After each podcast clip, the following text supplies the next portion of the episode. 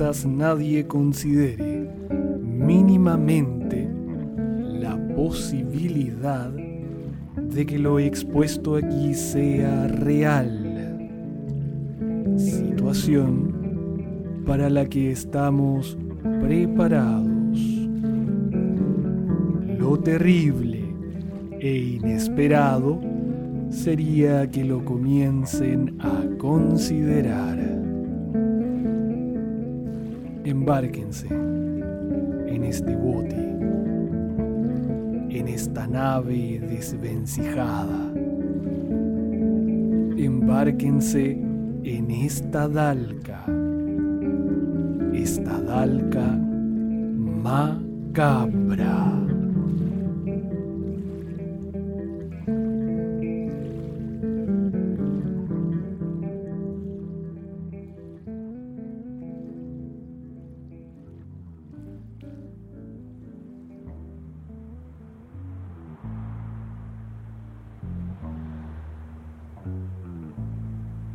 Por un beso, por Lautaro Dalca.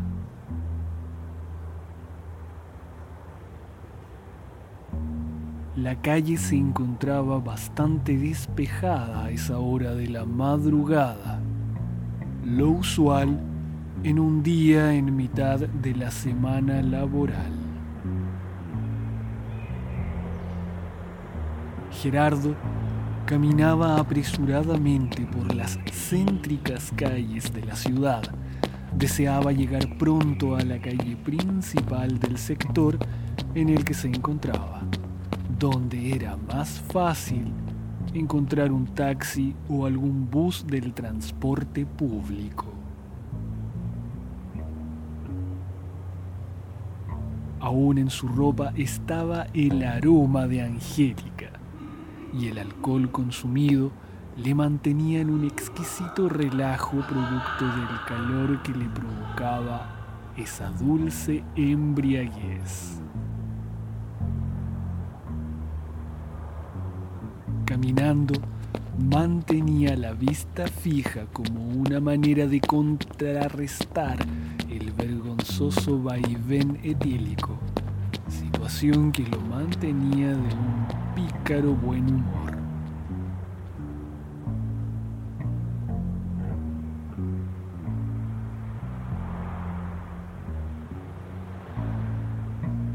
Un gato cruzó furtivamente la calle, provocando que de la garganta del beodo emergiera un río de coprolalia acompañada de un curioso baile movimientos de brazos, el cual finalizó en una carcajada enorme y un escupitajo en la acera.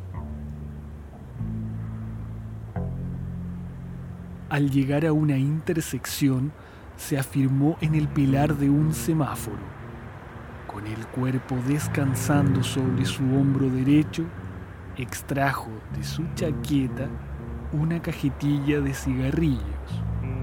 La abrió, cogió un cilindro y con un titubeo circense que se repitió un par de veces, puso el cigarrillo en su boca, encendiéndolo y dándole una profunda calada.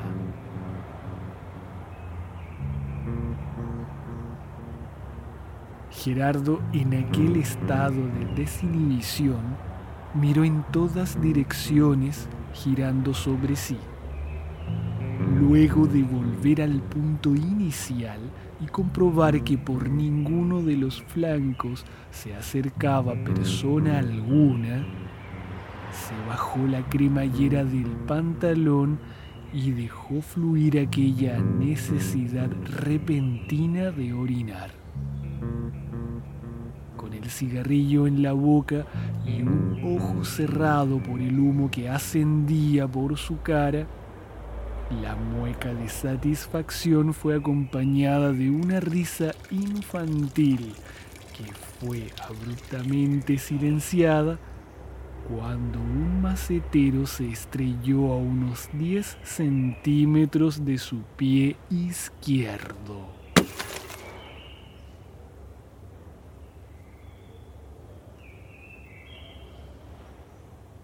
Los improperios no demoraron en salir de la boca del ebrio, quien como un poseso gritaba con sus genitales al aire y girando sobre sí. Alzaba los brazos, dibujaba signos obscenos en el aire. Se detuvo mirando el enorme edificio a su espalda, del cual había venido seguramente el robusto proyectil. Se afirmó del semáforo nuevamente y observó detenidamente y hasta donde sus ojos pudieron cada uno de los balcones del alto edificio céntrico.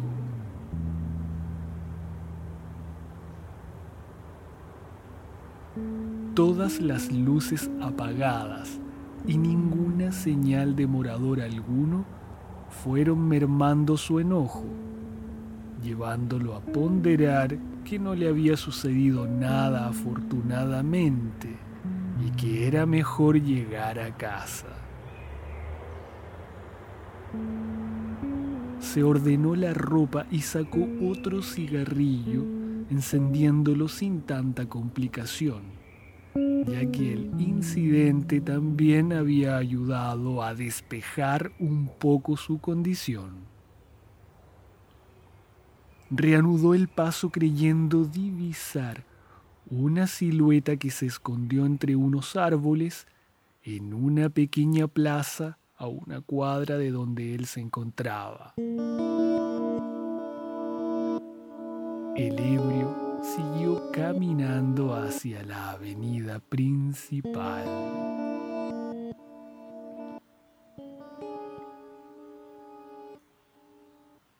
A Catalina ya no le llamaban por su nombre. Desde hacía años era la negra, la delgada y ruda mujer que vivía en una precaria choza construida con los desechos que el centro de la ciudad botaba con el envoltorio del consumismo circundante. Debajo del paso sobre nivel de la autopista, la negra tenía su departamento, acompañada de algunos perros, fieles amistades caninas y eficientes calefactores en las noches de invierno.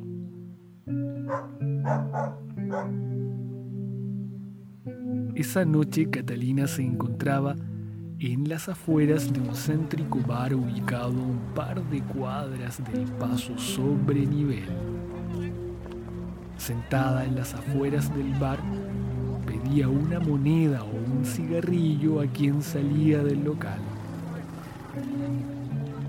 Los dueños de los locales ya no la amenazaban con llamar a la policía para que se alejase del portal pues ya todos le conocían y si bien tenía fama de ruda, sabía que con los dueños de los bares y con los vecinos de la autopista debía mantener buenas relaciones.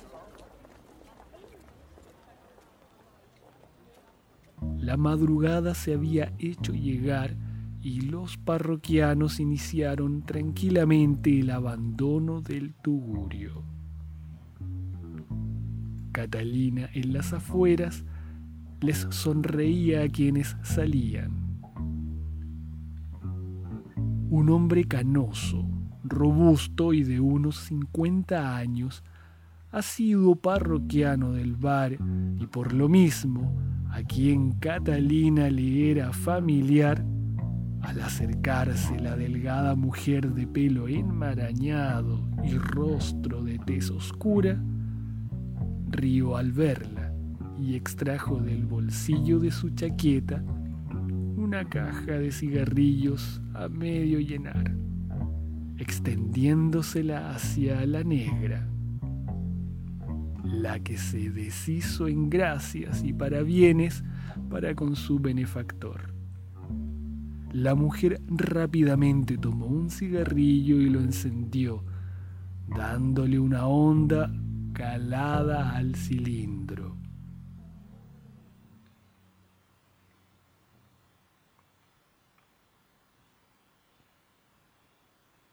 Se apagaban las luces del bar cuando un joven hombre de ojos luminosos, agradables y sonrisa gentil salía del bar con un vaso en la mano. Catalina lo observó detenidamente y él, sonriendo, la miró como esperando que se acercara.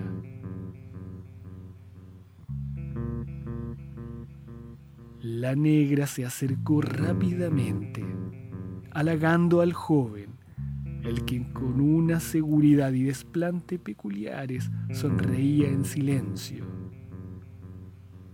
La mujer, luego de coquetearle, le realizó el petitorio del que pocos clientes se libraban.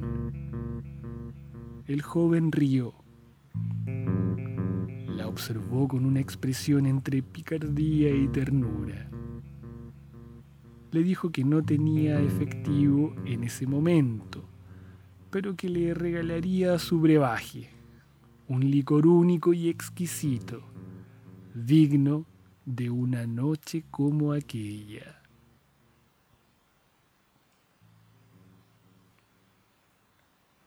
La mujer aceptó el vaso ya que si bien no había podido juntar mucho dinero, ya tenía cigarros y un trago siempre venía bien.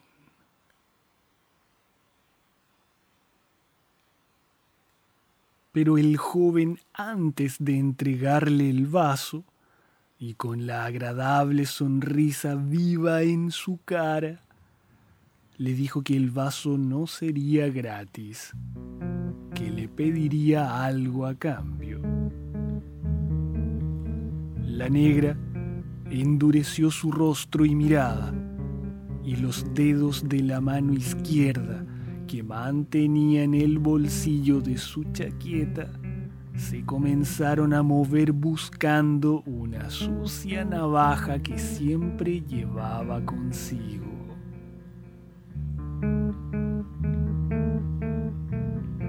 El joven se percató del cambio en la mirada de la mujer y rápidamente, pero manteniendo la gentil sonrisa, le explicó que solo deseaba un beso de ella. Al escuchar el pedido, el rostro de la delgada Catalina se relajó y un débil rubor producto del galante requerimiento, afloró en su cara.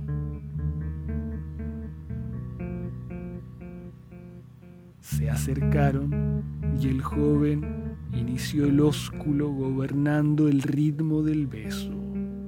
Catalina se estremeció y luego una sensación muy fuerte y extraña la embargó. Algo similar al miedo fue creciendo, tan intenso que por un momento sintió algo como una leve asfixia.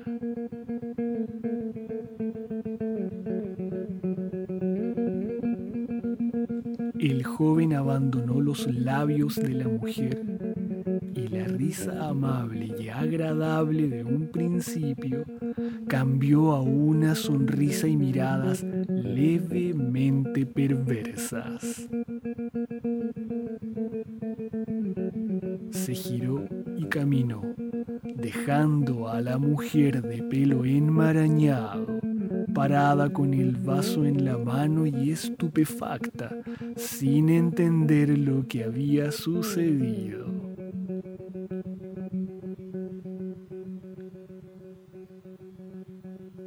Y Catalina, luego de volver en sí del asombro, levantó los hombros y miró el contenido del vaso.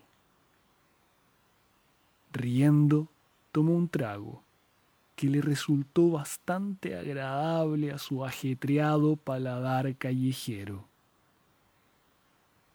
El contenido del vaso se terminó al segundo trago, y con el sonido del vaso estrellándose sobre el pavimento.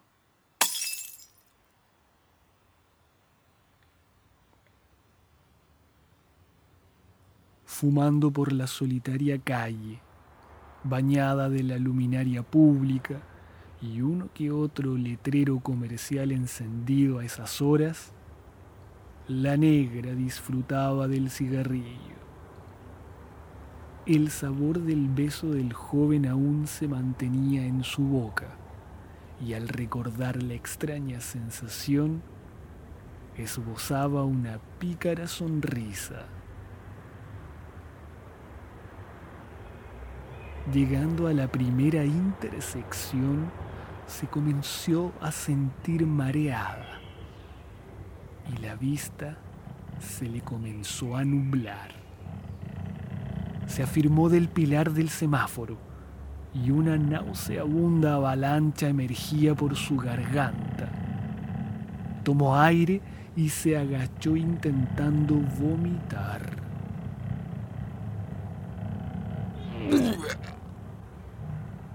Un líquido negro y viscoso abandonó el cuerpo de la mujer, la que al ver las características de lo expulsado volvió a vomitar, pero esta vez por el asco que le produjo el aspecto y el hedor.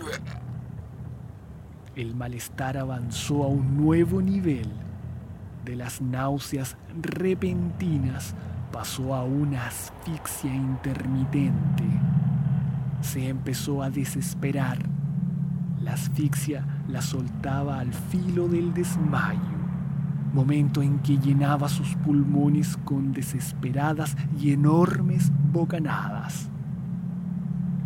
Una vez restablecida la normal respiración, la asfixia volvía a dejarla al borde del colapso.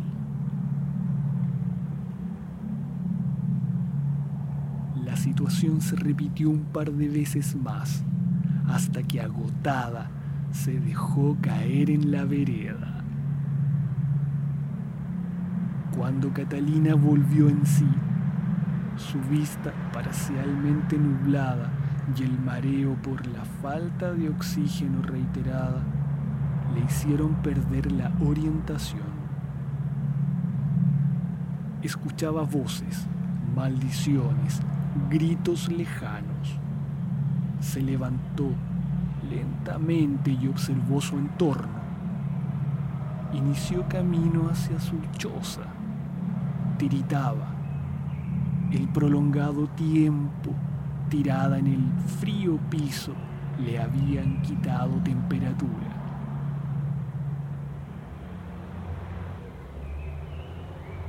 Avanzaba y dentro de sí emergía una sensación de hambre, pero de un hambre distinta, un hambre húmeda. Al llegar a una plaza, las náuseas volvieron. Volvió a escuchar gritos, maldiciones y juramentos. Su cabeza le daba vueltas. El mareo la poseía al tiempo que las arcadas subían por su garganta vio un espacio entre dos árboles y se metió entre ellos al tiempo que de su boca brotaban líquidos oscuros, tejidos y hedores que la mareaban aún más, entrando en un bucle pútrido que finalizó con un grito de horror cuando notó que lo que colgaba de sus labios no era líquido, sino más bien un tejido húmedo similar a vísceras.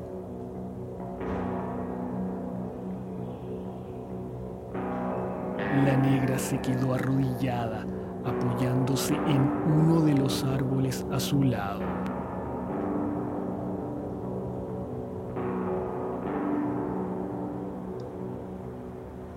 Gerardo, ebrio y malhumorado, tenía la vista fija en la plaza de la cuadra siguiente.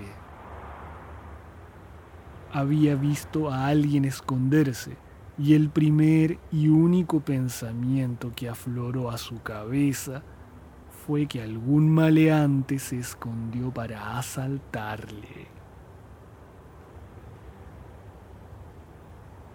El enfado del beodo Gerardo le ahuyentó la borrachera y le envalentonó.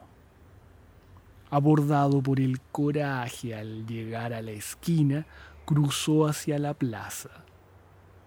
Su mirada se detuvo en una roca sobre el césped, sobrante de algún arreglo en los ornamentos de la plaza.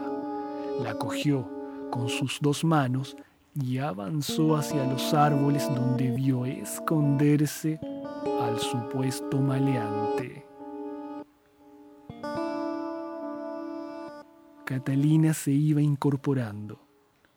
La sensación de hambre apareció nuevamente y se intensificaba a medida que un aroma llegaba a ella, un aroma nuevo, un olor que no lograba identificar con alimento alguno probado antes. Cerró sus ojos y se concentró en el olor. Podía percibir la cercanía de la fuente aromática. Esta nueva percepción incluso le entregaba la sensación de que el origen del aroma se acercaba. Y haciendo caso a su agudo sentido del olfato, se levantó al tiempo que giraba sobre sí misma para descubrir a un hombre elegantemente vestido, tambaleándose con los brazos en alto, manteniendo una roca que se bamboleaba junto con sus brazos. La expresión de los ojos rojos de Catalina lo dejó inmovilizado. Petrificado, recibió la embestida de la mujer, que como una fiera salvaje se abalanzó sobre el hombre, hincando sus dientes en el cuello, desgarrándole la piel, al tiempo que emergía de sus arterias la sangre a borbotones. La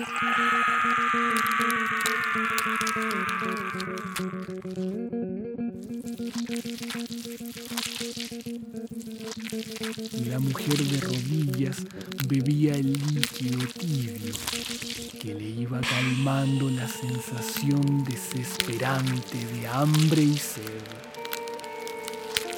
Los estertores abandonaron el cuerpo del que hace momentos fue un odioso ebrio. Y en la quietud de la madrugada, en medio del centro de aquella ciudad, un joven apuesto, de rostro gentil, reía perversamente y miraba con satisfacción cómo la mujer devoraba la carne y saciaba su sed con el líquido vital del reciente cadáver.